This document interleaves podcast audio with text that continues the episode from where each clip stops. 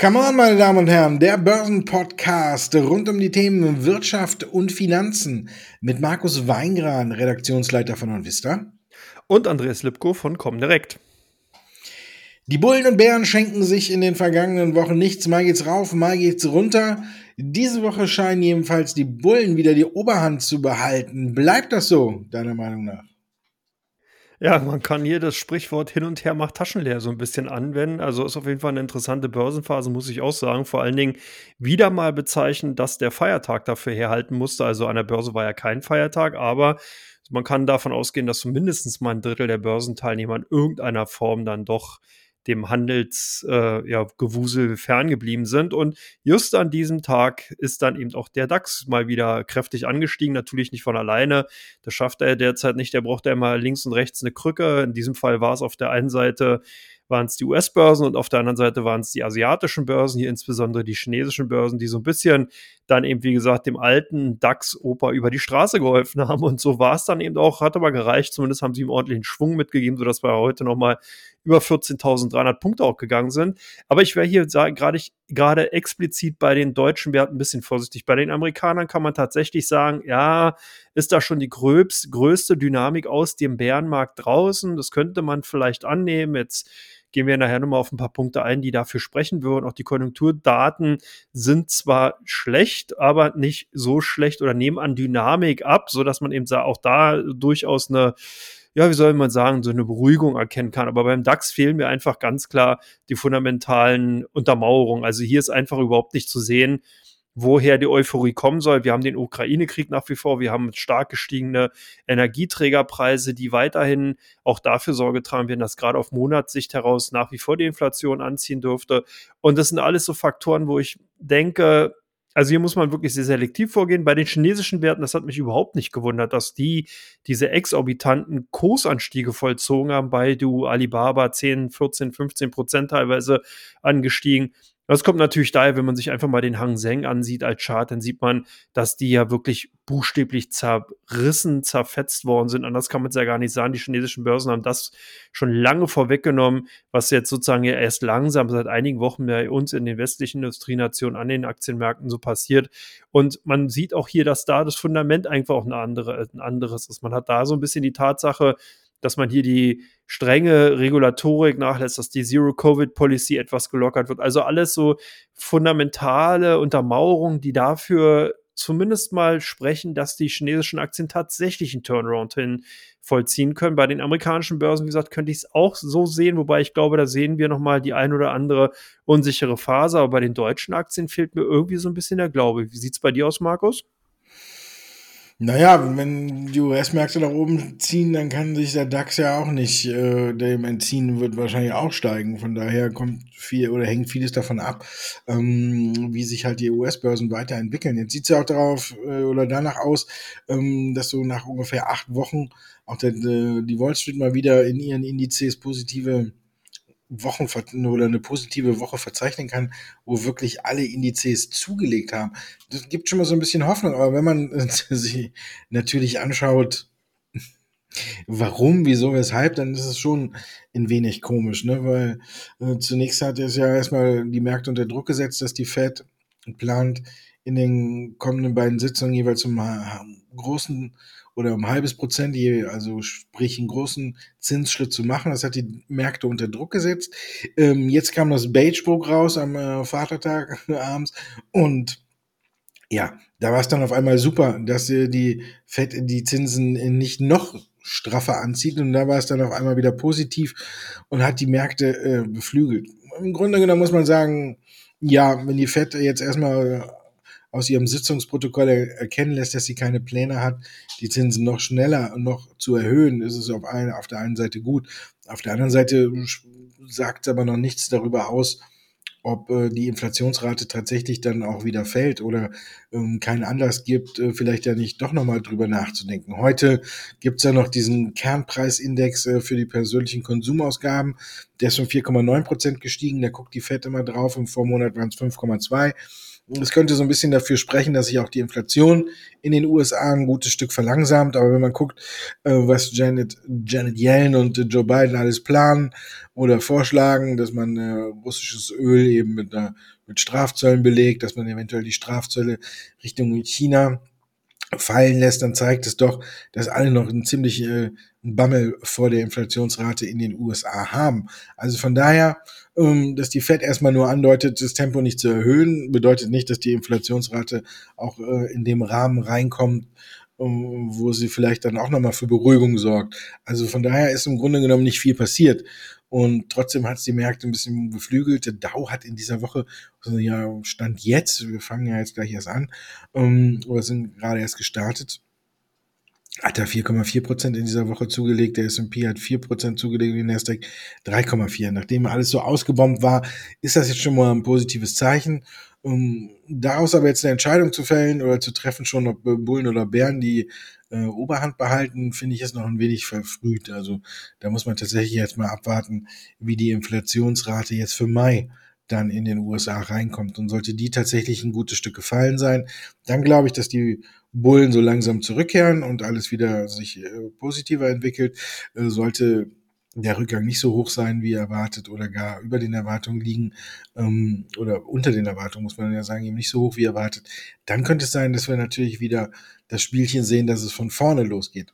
Also, unterm Strich ist eigentlich, hat sich nicht viel getan, außer dass die Anleger wieder ein großes oder ein ja, sag ich mal, ein kleines Stück mutiger geworden sind. Und über das Pagebook haben wir jetzt schon gesprochen.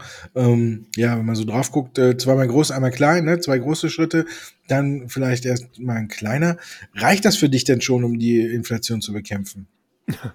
Ja gut, hier darf man nicht vergessen. Ich denke mal, das ist so ein bisschen wie so ein kalter Entzug bei so einem extremen, krassen Drogenabhängigen. Man hat hier über zwölf Jahre jetzt hinweg die Märkte immer wieder mit Liquidität versorgt. Man hat den Notenbank-Put ziehen können, wenn die Aktienmärkte mal schwächer waren.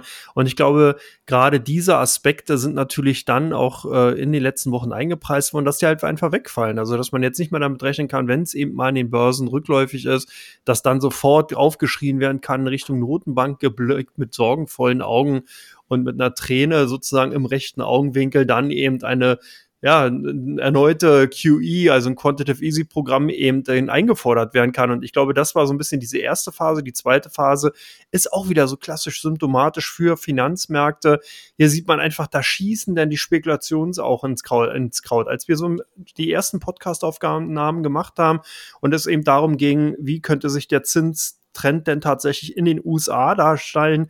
Da war aus meiner Sicht heraus ganz klar, zweimal 50 Basispunkte plus einmal 25. Das heißt, wir liegen bei 1,25 Prozent höher, maximal 1,5 Prozent, wenn die Inflationsrate sich entsprechend negativ beziehungsweise dann eben natürlich noch dynamisierter entwickeln sollte. So was dann passiert, ist wieder klassisch Börse. Es wurde geschrien, ein Zinsschritt könnte 75 Basispunkte betragen. Wir könnten bei zweieinhalb Prozent liegen und so weiter. Da kamen dann wieder diese ganzen Auguren aus ihren Löchern gekrochen, die dann auf einmal irgendwelche merkwürdigen Szenarien an die Wand gemalt haben. Und damit müssen natürlich Investoren dann auch irgendwie mal umgehen und natürlich dann auch diese Szenarien, diese sogenannten Worst-Case-Szenarien im Endeffekt auch einpreisen. Das wurde auch getan und führte natürlich dazu, dass man dann so ein bisschen noch risikoaverser im Endeffekt in den Märkten vorgegangen ist. Ich denke, die aktuelle Zinsdynamik, die wir in den USA sehen, mit zwei großen und einem kleinen Schritt, die ist für das Jahr gesehen durchaus angemessen. Und vor allen Dingen hält man sich auch durch das, durch das Wording und noch dem Liquiditätsentzug, den man ja eh noch macht. Das heißt, man nimmt ja die Anleihekäufe zurück, man gibt ja sogar noch eher sozusagen dann eben äh, entsprechende Assets, die man hält, noch in die Märkte ab. Das sind ja alles Maßnahmen, die noch zusätzlich kommen. Und von daher denke ich mal, ist damit schon wieder der Köcher an Möglichkeiten, um die Inflationsdynamik, und das ist ja wichtig, die Inflation vollends bekämpfen, das Schwachsinn, das kann man nicht, aber Inflationsdynamik rausnehmen, das kann man schon. Und von daher ähm, ist es sicherlich ein Köcher, der auf jeden Fall gut gefüllt ist und auch besser positioniert, äh, die USA besser positioniert als aus meiner Sicht heraus derzeit Europa und die EZB, die doch ein bisschen zögerlich momentan noch unterwegs ist und die eben dann doch teilweise natürlich noch so ein bisschen auch hier am Rockzipfel der US-Fed hängt und hofft, dass Mutti hier alles irgendwie äh, wieder richtet und man dann sozusagen als EZB im Fahrwasser mit niedrigem Zinsniveau mitfahren kann. Muss ich zeigen, ob das so funktioniert, bin ich mir nicht ganz sicher. Wie gesagt, ich denke, ähm, zur Bekämpfung der Inflation ist man auf dem richtigen Weg. Man ist hier auch wirklich sehr, sehr vorsichtig unterwegs, um eben genau diesen bereits erwähnten Spekulationen so ein bisschen entgegentreten zu können. Wie ist denn deine Annahme dazu? Ja, klar, es sind viele Sonderfaktoren noch drin, die eigentlich, äh, egal wie hoch die Leitzinsen sind, äh, die Fed in dem Sinne ja gar nicht beeinflussen kann.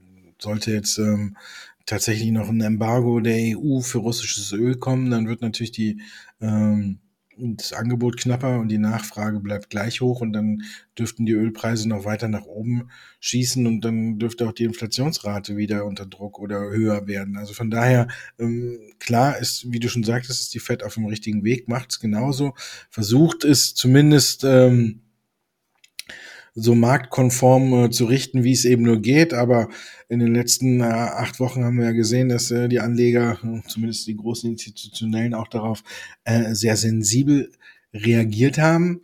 Und jetzt muss man tatsächlich abwarten es sind halt eben ein paar Faktoren dabei, die die Fed nicht beeinflussen kann. Sollte tatsächlich ein Ölembargo kommen oder sonst was und die Inflationsrate nach oben schießen, dann ist die Fed vielleicht gezwungen, doch nochmal äh, ihren Kurs, wie er jetzt im Beigebook stand, äh, zu ändern. Und das dürfte bei den Märkten natürlich wieder nicht so freundlich ankommen. Aus diesem Grund sind da noch ein paar Unbekannte drin, die ja jederzeit immer auf die reagiert werden muss für mich ist, hat sich unterm Strich im Grunde genommen nicht, nichts geändert, außer dass die Anleger ein Stück weit wieder mutiger geworden sind. Und ähm, wir kennen das ja auch. Irgendwann wird, äh, werden Probleme verdrängt am Aktienmarkt, werden dann wieder schön geredet oder sonst was. Und dann geht's halt eben wieder nach oben. Und ähm, vielleicht sehen wir so eine Phase jetzt, die aber auch jederzeit äh, wieder auf wackeligen Füßen steht. Also ich finde, das ganze Thema ist, es hat sich unterm Strich nichts geändert. Und äh, man muss einfach abwarten. Hier muss man tatsächlich auf die Konjunkturdaten, wenn Sie jetzt ähm, im Juni reingucken, muss man gucken, wie die Konjunkturdaten für Mai waren und dann kann man vielleicht gucken, ob es tatsächlich wieder ein Stück weit nach oben geht. Hängt auch halt alles davon ab, ob hier Erwartungen getroffen werden oder Erwartungen verfehlt werden. Wir sehen es ja bei den Zahlen. Ähm, wenn man hier mal die Erwartungen, äh, sei es auch nur leicht verfehlt, ähm, dann sind die Anleger immer noch sehr, sehr nervös. Dann geht es mal zweistellig nach unten. Und so kann es bei der Inflationsrate auch sein. Sobald die wieder jetzt höher reinkommt als erwartet oder aus irgendwelchen Gründen äh, dann da ist, dann ähm, muss man sagen, kann es auch wieder alles drehen. Aktuell es ist ganz schön und äh, man muss äh, an der Börse aktuell die Feste feiern, wie sie kommen. Ne? Und jetzt haben wir mal wieder eine gute Phase gesehen, aber es können auch wieder schlechte kommen. Wir haben es ja auch bei den Zahlen von Snap gesehen. Oder besser gesagt, nach der Prognosekürzung von Snap, wie darauf reagiert wurde. Die Aktie hat über 40 Prozent verloren. Also das zeigt, die Anleger sind nach wie vor nervös und bei jeder kleinen Nachricht äh, steigen sie aus. Und nicht nur Snap wurde da direkt äh, ja, skalpiert, muss man ja fast schon sagen. Hm, da gab es dann direkt auch eine Alphabet, äh, hat fast äh, 10% verloren. Ähm, Pinterest hatte, obwohl sie im Grunde genommen so viel damit ja gar nichts zu tun haben, auch fast 23% verloren.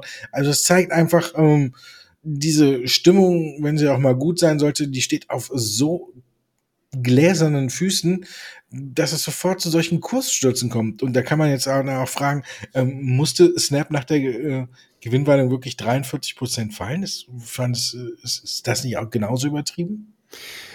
Na gut, bei der Aktie Snap ist halt genau das zu sehen, was wir auch bei vielen anderen Unternehmen, guckt den Walmart an, die nach den Quartalzahlen auch so abgestraft worden sind. Das ist einfach momentan Irrsinn, zeigt aber auch, wie Nerven aufreimt und wie sozusagen ja nah am, an der Panik die Investoren momentan positioniert sind. Das heißt, wenn da eben was nicht genau so läuft, wie man sich das vorstellt, wird gnadenlos auf den Verkaufsbutton gedrückt. Und so ist es halt auch bei Snap. Und gerade Unternehmen, die es nicht schaffen, die operative positive Grenze zu überschreiten, also operativ auch Geld zu verdienen, die werden dann entsprechend natürlich abverkauft. Also von daher auf die Aktie Snap bezogen. Gut, ob man jetzt 40 oder so teilweise sogar 50 Prozent Kursverlust jetzt als gerechtfertigt sehen muss. Ich denke, hier spielen auch noch Dynar, also natürlich dann trendorientierte Short-Trading-Strategien und all so ein Kram eine Rolle. Also eher handelstechnische Themen, aber zumindest mal der, die Kursverluste kann ich dann schon nachvollziehen in der aktuellen Phase. Was ich aber weniger nachvollziehen konnte, ist genau das, was du auch gesagt hast, dass man eine Alphabet, dass man eine Pinterest in dieser Größenordnung mit aber hinunter schickt. Klar, was war der äh, äh, ausmachende kleinste Nenner, den sozusagen alle Unternehmen äh, gemeinsam haben, das ist natürlich, sie sind im Werbegeschäft tätig, die verdienen sozusagen mit digitaler Werbung ihr Geld. Und wenn eben Snap daherkommt und sagt, hm, wir sind hier doch ein bisschen pessimistischer für die kommenden Quartale beziehungsweise für das kommende Quartal und sehen hier nicht unbedingt unsere Planziele unbedingt als erreichbar an. Dann gucken Investoren natürlich mal schnell und sagen, okay, was machen die? Stimmt, haben was mit digitaler Werbung zu tun, da läuft, scheint sich zu laufen. Also gucken wir mal, was sozusagen im Social Media Bereich in diesem Segment noch so an Unternehmen unterwegs ist. Aber wie gesagt, dann eine Pinterest um 23 Prozent in den Keller zu schicken oder Alphabet um minus 10 Prozent, zeigt eben auch dahingehend wieder handelstechnisch, die Investoren stehen an der Seitenlinie, haben eben nicht den Mumm gehabt zuzugreifen. Ja, und jetzt im Nachhinein werden sich natürlich viele verwundert die Augen rein, wenn man halt sieht, dass die Pinterest am darauffolgenden Tag eben 9 Prozent zugelegt hat und heute, soweit ich es vorhin gesehen hatte, ja bereits schon wieder fast 4 Prozent oder 3,5 Prozent im Plus ist zeigt natürlich auch, dass man hier gerade auch als Anleger einfach eine ganz, ganz schwere Zeit hat. Also man hat hier wirklich die Problematik, wo will man da einen sinnhaften Stop-Loss platzieren? Ja, wenn man so eine Position kauft und wenn man sich den Chart zum Beispiel von der Pinterest ansieht, da hätte man schon denken können, dass da irgendwie jetzt die Talsohle erreicht ist und wer setzt sich denn einen 20-prozentigen Stop-Loss in seine Position rein? Also das sind alles so Dinge, die tun dann schon weh. Das kann ich auch nachvollziehen, ist auch ein bisschen schwierig dann, sollte aber vielleicht dahingehend auch so ein bisschen Anlass sein, um eben, ich sage immer, dann eine Watchlist auch einfach anzulegen, entsprechend, wenn man eben ausgestoppt ist, die Unternehmen nicht aus der äh, aus dem Gehirn verdrängen, sondern einfach dann eben auf die Watchlist packen und entsprechend dann, wenn eben die Börsenphasen wieder ruhiger sind, entsprechend einzusteigen, weil es hat sich ja an der Qualität von den Unternehmen nichts geändert. Also von daher würde ich mal die Frage zweigleisig beantworten bei Snap. Ja, kann ich nachvollziehen, Dynamik übertrieben, für den Gesamtmarkt zumindest nicht. Wie ist denn deine Meinung dazu? Ja, war irgendwie für, ja eigentlich eine Gewinnwarnung mit Ansage. Ne? Man hat ja schon die ganze Zeit irgendwie ein Stück weit überlegt, wann erwischt es denn Snap? Denn wenn man sich so die, die ganze Lage angeguckt hat, um, kommt es ja auch ein gutes Stück weit daher, dass man eben jetzt auch die Probleme mit den Werbekunden hat, wie Meta zum Beispiel, dass man bei Apple mittlerweile selber bestimmen kann, ob man noch getrackt wird oder nicht und ob man da wirklich ähm, zielführende oder so wie man sich bewegt, halt eben zielgerichtete Werbung äh, zugespielt bekommt. Und ähm, wenn man jetzt so Snap vergleicht mit Meta, dann sind ja schon zwei Unternehmen in einer ganz anderen Größenordnung. Und da war es für mich schon irgendwie von Anfang an irgendwie komisch, dass äh, Meta die Probleme hatte und Snap irgendwie so dadurch nav navigierte oder sagte, ja, bei uns nicht, wir haben gute Sachen. Und äh, da habe ich mich schon mal gefragt, kommt es jetzt oder, oder sind die wirklich so gut und haben irgendwas? Weil letztendlich konnte ich mir nicht vorstellen, dass Snap nicht dann auf äh, Apple-Geräten die gleichen Probleme bekommt. Und letztendlich war es dann jetzt auch so, dass es dann direkt in der, so einer Phase kommt und die Aktie über 40 Prozent verliert muss ich sagen, finde ich dann wieder übertrieben. Man sieht ja dann, es kommen auch immer wieder einige da rein. Und äh, bei Pinterest war es genauso. Und äh, vor allen Dingen, weil Pinterest ja schon unter diesem Makel im Grunde genommen gelitten hatte oder gelitten hat. Denn man wusste ja, dass sie selber gesagt haben, unser Wachstum ist nicht mehr so schnell wie früher und wir haben auch da unten das ein oder andere Problemchen. Und dass sie dann dadurch ausgelöst auch nochmal nach unten gehen. Hier war wirklich tatsächlich wieder so eine so eine Social Media Panik. Und ich finde, das ist dann immer wieder so ein, so ein Paradebeispiel dafür, dass Handlungen in Panik nicht immer die besten sind an der Börse. Nur weil jetzt eine Gewinnwarnung kommt, gut, dass man bei Snap dann vielleicht die, die Reißleine zieht, ja, aber dann direkt, wie du schon sagtest, die anderen Aktien alle rausschmeißt. Also eine Alphabet ist ja mit Sicherheit nicht ein, ist natürlich der Werbemarkt ein Riesenbatzen, aber da hat man noch andere Geschäftsfelder und alles, die kommen und man weiß es ja auch noch nicht. Aber ich fand es zum Teil übertrieben, zum Teil auch ein Stück weit nachvollziehbar und von daher muss man sagen, ja, sind das dann immer solche Fälle, ähm, wo man sich die Aktie auf die Watchlist legen kann, obwohl ich ja auch kein großer Fan bin davon, dann direkt dann in die Gegenbewegung reinzuspringen. Also mal ein Stück abwarten, jetzt erstmal, dass sich der Rauch legt und dann kann man nochmal in Ruhe draufschauen. Von daher, ja, ich fand es definitiv übertrieben, aber da gilt dann am Ende die Weisheit, die man, für die man immer fünf Euro ins Phrasenschwein zahlt, ne? Der Markt hat immer recht, ne? Und oder sich gegen den Markt zu stemmen, hat in dem Fall noch nicht so viel gebracht. Ähm, und das ist nach wie vor der Fall. Aber wir gucken mal, wir sehen ja jetzt wieder eine leicht bessere Zeit und wir gucken, wie lange die anhält. Damit sind wir bei Teil zwei, meine Damen und Herren.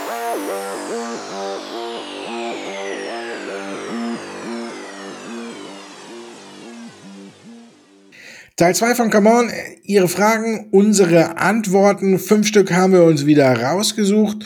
Und wir fangen natürlich an mit, ja, auch Dauerbrenner, ne? Chinesische Aktien, du hast es vorhin schon angesprochen, extrem ausgebombt. Jetzt sind die Zahlen da. Sind sie ein Befreiungsschlag, wenn man drauf guckt, äh, liegen sie über den Erwartungen, aber zeigen auf der anderen Seite das langsamste Wachstum, was man je gesehen hat. Ja, bei Alibaba kann man das so sagen. Auf jeden Fall. Hier sieht man, dass da so ein bisschen natürlich auch die Sturm- und Drangzeiten vorbei sind. Aber wenn man sich die Gesamtgemengelage ansieht, dann kann man eigentlich doch ganz zufrieden sein. Also im Cloud-Bereich liegt das Unternehmen um 12 Prozent zu. Im Kerngeschäft, also dem Onlinehandel, konnte der Umsatz um 8 Prozent gesteigert werden. Insgesamt hat man dann eine Gesamtumsatzsteigerung von 9 Prozent auf 204 Milliarden Yuan erreicht. Erwartet wurden dann 199 Milliarden ähm, Yuan. Also man liegt hier über den Erwartungen. Ich glaube auch gar nicht mal, dass es unbedingt dieser ja, diese Hürde war, die man jetzt übersprungen hat, dass sich die Börsianer dahingehend so gefreut haben, sondern dass man halt nicht negativ überrascht hat. Und das zeigt eben genau das Sentiment in China, hatte ich am Anfang in dem ersten Teil ja auch schon kurz darauf hingewiesen.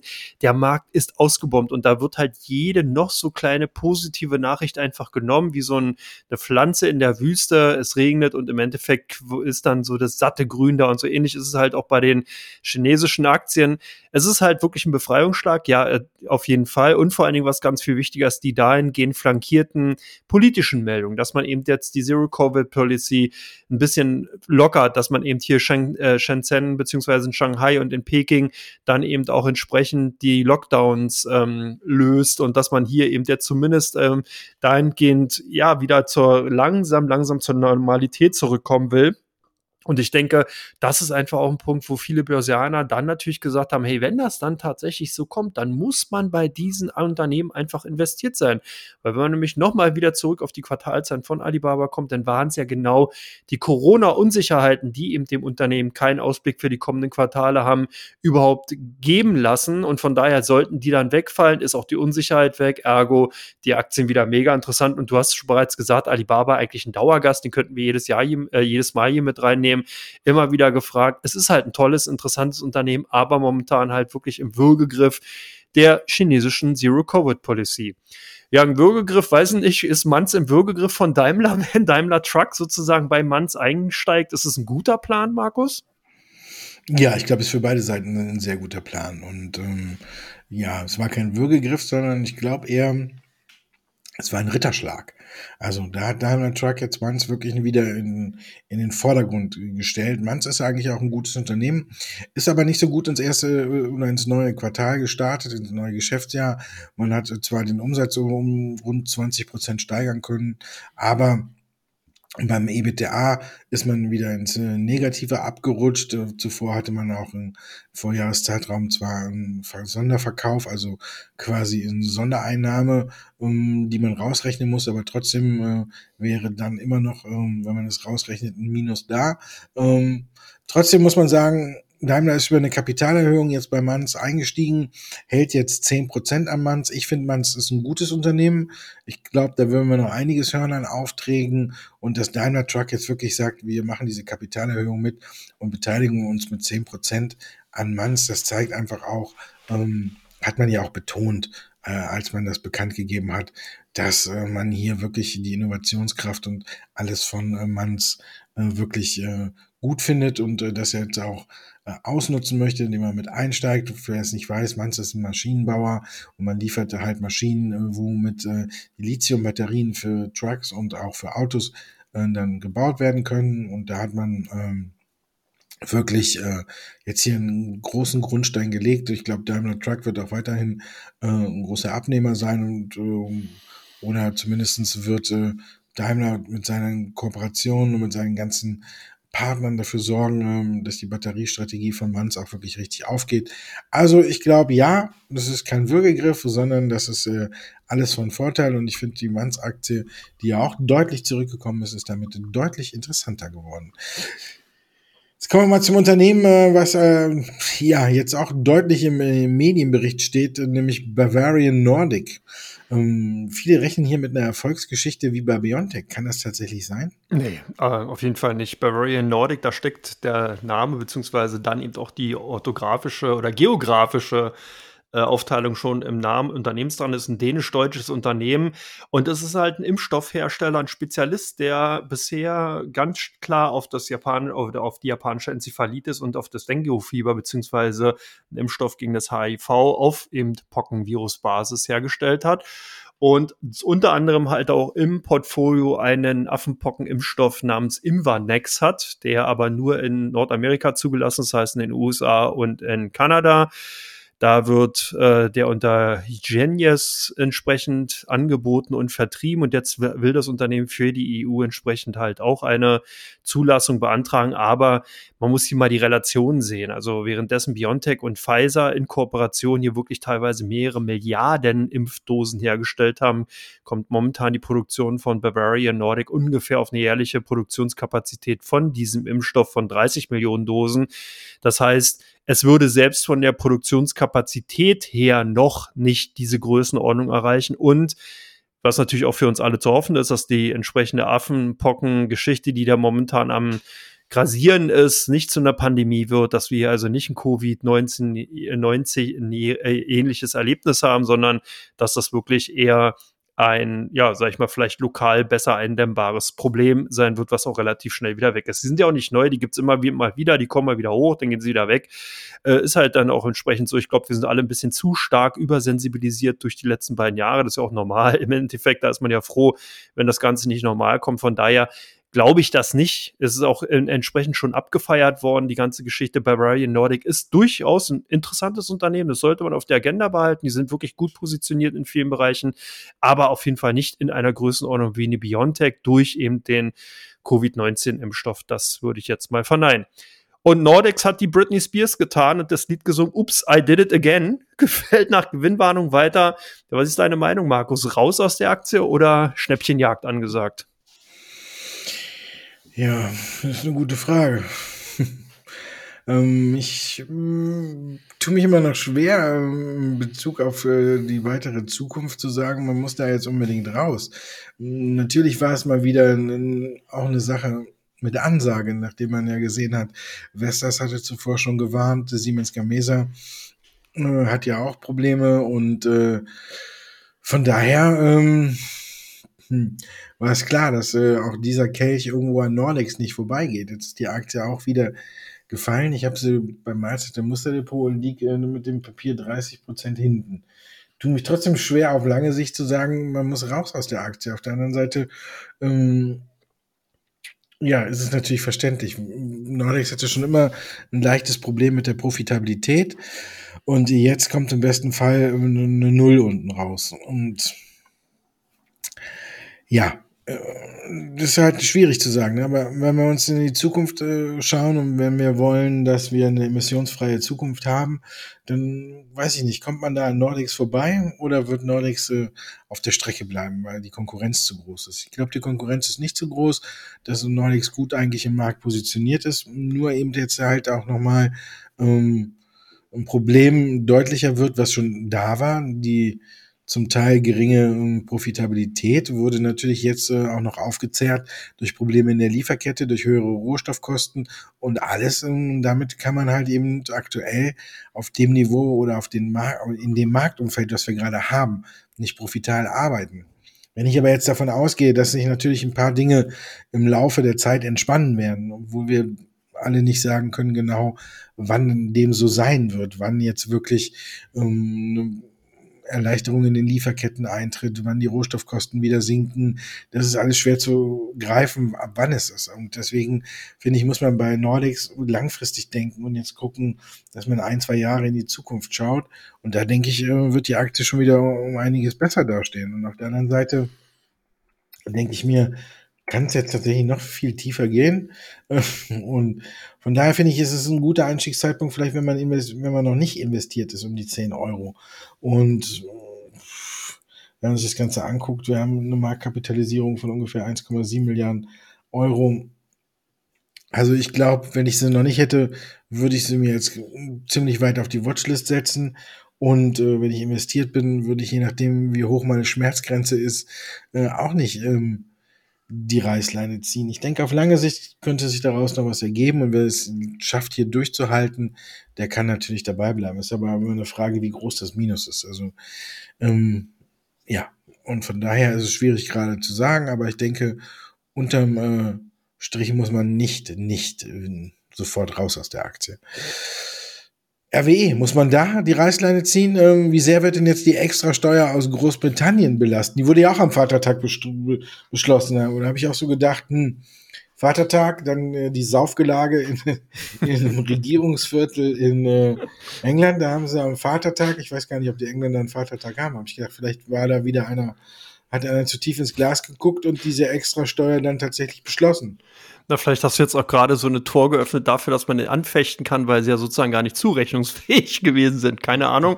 Da müsste man glatt nochmal die Videoaufnahmen vom Parlament dann entsprechend sehen oder bei der Abstimmungsrunde mal gucken, wie tief da tatsächlich ins Glas geschaut wurde. Aber nein, im Endeffekt, was ist die Extrasteuer? Ja, hier will natürlich der englische Staat davon profitieren, die sogenannte Windfall Tax ist das, dass man eben durch die stark gestiegenen Strompreise, die ja dann durch die Ukraine-Krise entstanden sind, durch Lieferengpässe und so weiter, dass die eben besteuert werden sollen. Und da gibt es natürlich ganz, ganz viele Probleme dahingehend. Zum einen, wie will man die dann jetzt rausrechnen bei den Konzernen? Wie will man sozusagen dem einzelnen Unternehmen nachweisen, dass das genau diese Erträge, Mehrerträge sind, die genau durch diese Ereignisse zustande gekommen sind. Das ist das eine. Und das zweite ist, da hat RWE auch schon ganz klar eben äh, jetzt darauf Bezug genommen. RWE will in UK, also in United Kingdom, Kingdom bis 2030 15 Milliarden Pfund in neue erneuerbare grüne Energieprojekte äh, entsprechend investieren. Das bedeutet aber, wenn jetzt diese Windfall-Tax tatsächlich zur Anwendung kommen sollte und entsprechend höhere Belastungen ins Haus stehen, was macht das Unternehmen? Ja, ganz einfach, die reduzieren die Investitionen ganz einfach und nehmen sozusagen genau den Part, den man jetzt mehr an Steuern bezahlt, einfach weg von den geplanten Investitionen. Das heißt, man wird dann eben im Endeffekt gar nicht so hart davon getroffen sein. Von daher denke ich mal, das sieht man an den Reaktionen von RWE, die ja dann zwar äh, erstmal relativ harten Schlag bekommen haben, als die Spekulationen aufkamen, sich dann erholt haben, dann kam ihm sozusagen die Abstimmung, dann wurde nochmal belastet. Ich glaube aber, dass das Thema auch relativ schnell von der Agenda verschwinden wird und dass man das einfach wegdrücken kann, eben aufgrund von dann reduzierten oder angepassten Investitionen, die man in Großbritannien dann einfach vornimmt und dahingehend dann die Mehrbelastung durch die Steuer einfach quasi ausgleicht. Also das ist auch wieder, da sind wir wieder so ein bisschen am Anfang, linke Tasche, rechte Tasche, nicht nur an den Börsen, sondern eben auch in der Realwirtschaft in Großbritannien durch die Windfall Tax. Also wir sind, dürfen gespannt sein, aber ich glaube, es dürfte nicht groß belasten. Ja.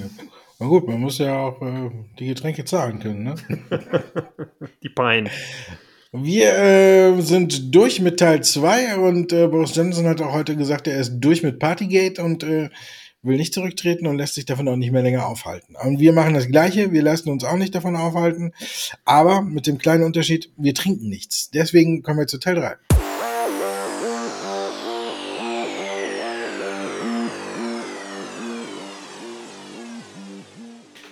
Teil 3 von Come On, meine Damen und Herren, und wir sprechen alle noch flüssig und verständlich. Also, On Vista hat eine Top 100 Liste und wir gucken drauf, welche Aktien da ganz weit vorne stehen. Und bei der Comdirect gucken wir drauf, welche Aktien gerade im Fokus der Anleger stehen. Wir fangen an mit BHP. Kaufen oder verkaufen? Wie ist die Stimmung bei euch? Ja, da wurde am Montag zugegriffen, nachdem sich doch einige verwundert die Augen gerieben haben. Es war nämlich eine Ex-Dividenden-Notiz, Spin-off von Woodside Petroleum. Das Unternehmen hat das Unternehmen an, als Sachdividende an die Aktionäre von PHP äh, entsprechend dann ins Depot buchen lassen, beziehungsweise wird noch ins Depot gebucht. Bis zum 1. Juni soll es durch sein. Das führte dazu, dass die Aktien mit 10% Abschlag gehandelt worden sind. Und da haben doch einige Investoren entsprechend nachgelegt, weil man doch nicht erstmal wusste, was da jetzt eigentlich der Fall ist und man eben entsprechend auf Schnäppchenjagd war. BHP ist ja generell ganz gut positioniert. Aber wie gesagt, wenn man eben danach gekauft hat, nach dem Exklusivitentag, hat man erstmal kein Anrecht auf die Woodside Petroleum Aktie. Bei euch sind die Aktien von Apple gesucht gewesen. Ja, man guckt natürlich, kursieren ja gerade wieder viele Gerüchte, ähm, wie es aussieht mit den Handybauern. Samsung heute war das neueste Gerücht, dass der Absatz vielleicht um 10% sinken könnte, weil man eben auch hier den äh, Zulieferern schon gesagt hat, ähm, sie müssen nicht mehr ganz so viel ähm, zuliefern. Ähm, bei Apple kursiert dieses Gerücht auch schon äh, etwas länger. Hier geht man aber nicht vom Rückgang aus, sondern hier geht man davon aus, dass die iPhone-Käufe im laufenden Geschäftsjahr eventuell stagnieren könnten. Also von daher wird bei Apple immer viel bei uns gesucht. Apple ist natürlich eine natürlich auch der Top-Aktien, die immer wieder gesucht werden. Und äh, ja, es gibt viele, die sie im Depot haben, deswegen ist sie bei uns auch stark gesucht. Aber wie man weiß, gibt es bei Apple nie irgendwas vorher, kommt nichts. Äh, da muss man wirklich sagen, da ist Apple ja wirklich ähm, vorbildlich. Ne? Da sickert ja nie irgendwie was wirklich so richtig durch. Also von daher muss man sagen, selbst wenn sie stagnieren sollten und die Aktie ein Stück zurückkommt, auf lange Sicht, glaube ich, wird es der Aktie auch nicht schaden. Ich glaube, Apple ist bei größeren Rücksetzern immer ein Fall für die Watchlisten, wenn nicht sogar fürs Depot. Splunk, was, was machen die da? Ja, die haben äh, zumindest gekauft. Hier kamen mit Daten, äh, kamen mit Zahlen, die ja so ein bisschen gemischt waren, aber irgendwie ist das, ist, sind die Aktien Splunk, ähm, ist ja ein Big Data Unternehmen, Analyseunternehmen. Und äh, gerade bei den jüngeren Anlegern sehr begehrt. Und von daher hat man dann eben gerade so die Schwäche, die sich in den letzten Tagen generell an dem Markt aufgetan hat. Und gerade eben auch natürlich durch die äh, Kursschwäche bei den Technologiewerten, durch die Zahlen von Snap, da haben eben doch hier viele zugegriffen und eben nach den Zahlen nochmal nachgelegt. Also Splunk war auch in diesem Fall eher auf der Kaufseite zu finden gewesen. Und bei euch Nvidia, die natürlich auch mit Zahlen kamen, oder? Ja, da waren die Anleger, haben, da haben wir natürlich drauf geguckt. Ich glaube, die größte Frage war, wie man mit den Zahlen umgeht. Im normalen Handel, als die Zahlen noch nicht auf dem Tisch waren, hatte die Aktie ja über fünf Prozent zugelegt. Dann kamen die Zahlen raus und die Aktie war sieben Prozent im Minus, aber das Minus hat sich dann ähm, heute Richtung Börsenstart äh, ist es immer kleiner geworden, zwischenzeitlich sogar ein Plus umgeschlagen. Wenn man sich die Zahlen anguckt, hat Nvidia, Nvidia eben ähm, beim aktuellen Quartal äh, nicht äh, enttäuscht. Man lag sowohl beim Umsatz und als auch beim Gewinn äh, über den äh, Schätzungen der Analysten, was ja positiv ist. Was dann eben negativ war und wo man sich dann entscheiden musste, was hänge ich höher, war eben die Tatsache, dass man beim Ausblick unter den Erwartungen lag. Die Analysten hatten einen Umsatz im laufenden Quartal jetzt von 8,54 Milliarden Dollar auf der Rechnung und Nvidia selbst hat gesagt, wir rechnen mit einem Umsatz von 8,1 Milliarden. Das hat jetzt dazu geführt, dass man nicht genau wusste, wo die Aktie oder wie man mit der Aktie umgehen soll. Wenn man sich anguckt, dass sie auch schon über 40 Prozent korrigiert hat, haben sich dann wohl viele am Ende jetzt dann doch gedacht, na komm, das äh, ist ja dann doch nicht so schlimm. Deswegen äh, liegt die Aktie jetzt auch fast zwei Prozent im normalen Handel im Plus. Insgesamt muss ich auch sagen, waren es gute Zahlen. Man hat ähm, nochmal verstärkt auf die Zusammenarbeit mit Daimler hingewiesen in dem Call und alles, dass eben auch ähm, die Sparte autonomes Fahren bei Nvidia immer mehr äh, an Bedeutung gewinnt. Ähm, bei den Rechenzentren legt man zu, ja, dafür hat man vielleicht bei den rechten Karten, Grafikkarten mit äh, Bitcoin und alles ein paar Probleme, aber ich denke, auf lange Sicht wird sich das bei äh, Nvidia wieder alles äh, einrenken. Und dann haben wir noch Shell. Müssen die auch zahlen? Naja, Shell hat eine AV äh, gehabt und natürlich dann auch Ex-Dividenden gehandelt. Hier gab es keine großen negativen Überraschungen. Man hat der Energiewende-Strategiepapier zugestimmt mit fast 80 Prozent Zustimmung der Aktionäre. Das vielleicht nochmal so ein bisschen als Randnotiz. Ansonsten waren hier natürlich auch einfach viele äh, ja, Kunden unterwegs, die dann natürlich weiterhin in Richtung fossiler Brennstoffe sich positionieren, gerade nochmal auf die Dividendenrendite eben schauen. Und da gehört Shell ja nach wie vor eben zu den, ja, wie soll man sagen, Dividendenaristokraten. Und demzufolge sind die Aktien auch hier sehr stark nachgefragt gewesen. Und bei euch, jetzt habt ihr ja fast, hast du ja fast das Fangen, na, nicht ganz, aber Amazon hast du mitgebracht.